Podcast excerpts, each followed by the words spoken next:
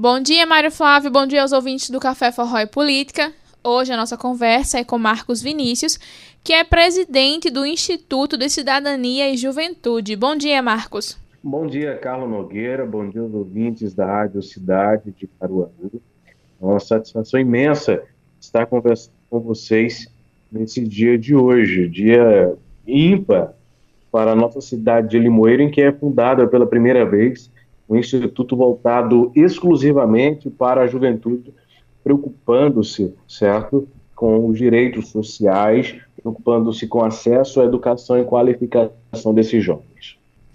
Então, Marcos, é, de onde surgiu a ideia de lançar esse instituto aí em Limoeiro? Bom, Carla, é, é, somos um grupo de amigos que desde finalzinho de 2019, começo de 2020, começamos a desenvolver ações sociais aqui em nossa cidade.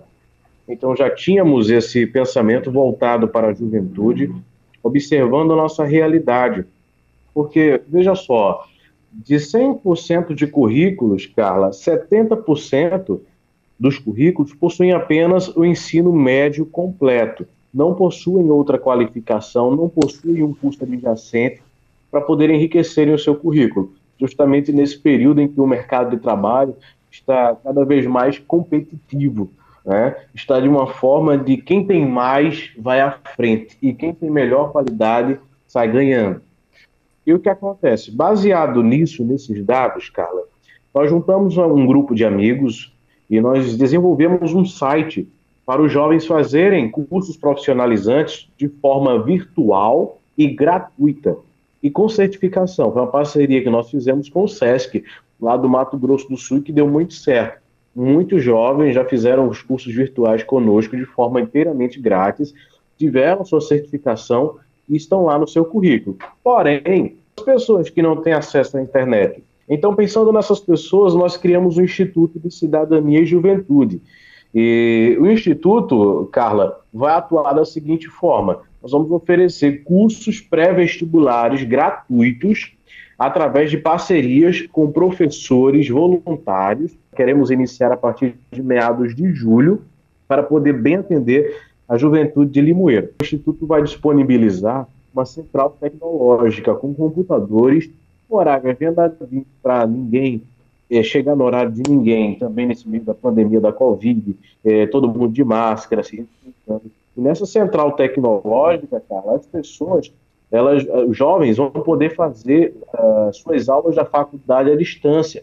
Nós estamos também com outro projeto bem interessante e incentivador. Trata-se de uh, o nosso instituto que fica aberto no prazo de inscrições para o Enem, onde o jovem vai lá, faz a sua inscrição, isso em menos de 10 minutos, recebe o comprovante de inscrição, o melhor, o print né, da tela da inscrição, e e retorna para a sua residência nós estamos buscando os viés, as melhores formas para poder qualificar essas pessoas e dar uma oportunidade delas estudarem. Marcos, vai ser tudo de forma gratuita, né, como você falou. E como é que está sendo para, como é que vocês estão conseguindo é, arrecadar recursos para conseguir dar todo esse suporte para a juventude de Limoeiro?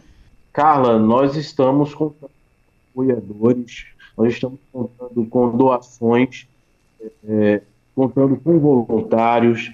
Então, nós vamos atrás sempre de apoiadores. Nós estamos com um projeto muito bom, Carla, que é justamente é, Anjo Sem Asa. O Anjo Sem Asa trata-se de um projeto de voluntariado de pessoas que ajudam o nosso instituto a manter o mesmo. E além de manter o instituto, Carla, nós também contamos com doações, sejam de móveis, sejam de eletrônicos utilizados que às vezes as pessoas em casa não utilizam mais, não tem mais é, serventia, está lá abandonado. Então, as pessoas que querem doar mandam para o nosso instituto e nós vamos montando aos poucos a nossa estrutura. Nós queremos, Carla, antes do final do ano, inaugurar o Lar Irmã Dulce. Eu estou passando isso para a Rádio Cidade com exclusividade. O Lar Irmã Dulce, Carla, trata-se de uma casa montada com vagas para 15 pessoas em situação de rua. Aqui na cidade de Limoeiro nós temos umas pessoas que são de rua. Tudo isso fruto do voluntariado, fruto do apoio e do desejo de ajudar o próximo. E onde é que entra o Instituto? A juventude nessa, no Lar Irmanduce. Veja só, a juventude é, são os principais voluntários deste lar. É a juventude que nas horas vagas vão lá ensinar as pessoas de rua, que moram em rua, a fazer um bordado, a costurar, dar aulas tecnológicas a esse pessoal. Tentamos também inserir eles na educação, de volta à educação, né? pedindo, é, apelando aí no caso para as entidades públicas em que os, os, as crianças sejam inseridas nas escolas é, de nível é, fundamental, os adultos possam fazer o EJA, Educação de Jovens e Adultos, que é oferecido pelo governo do Estado. Marcos, quem tem interesse em ser um voluntário ou receber a ajuda do Instituto de alguma forma, como é que faz? Bom, nós temos hoje diversas maneiras, graças aos meios digitais. É, como nós trabalhamos sempre com a questão da possibilidade de, com internet e sem internet, nós disponibilizamos do correio eletrônico, ou seja, do nosso e-mail, cidadania e juventude, arroba gmail.com. É um e-mail fácil de decorar, cidadania e juventude, arroba gmail.com.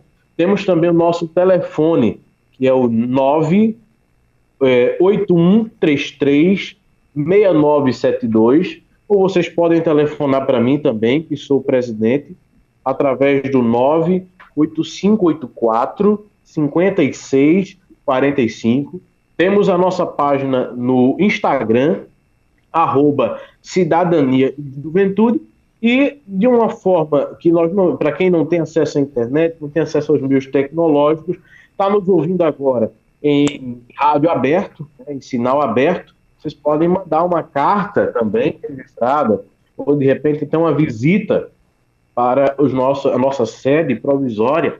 Estamos hoje com a sede administrativa, estamos ampliando essa sede que fica na rua São Vicente Ferrer, número 80, bairro Otácio de Lemos, em Limoeiro, Pernambuco. O CEP é 55 700 000. Hoje vai ser o lançamento oficial do Instituto, é isso? Exatamente, Carla. Nós vamos estar cuidando de toda essa parte, fazendo essa reunião de fundação através das redes sociais, através da plataforma Google Meet. Nós vamos contar com a presença da Secretaria Nacional de Juventude, vamos contar com a presença do Centro de Integração de Escolas Presos, CIE, vamos contar também com a presença da nossa Ordem Demolei, vamos contar também com a participação da UESP, a União dos Estudantes Secundaristas de Pernambuco, contar também com a participação do Instituto de Protagonismo Jovem, lá da cidade de Surubim, tem por presidente João Malunguinho. Também vamos contar com a, com a, presença da Polícia Militar de Pernambuco, através do Major Fabiano, comandante da 6 CIPM, e essas outras entidades, né?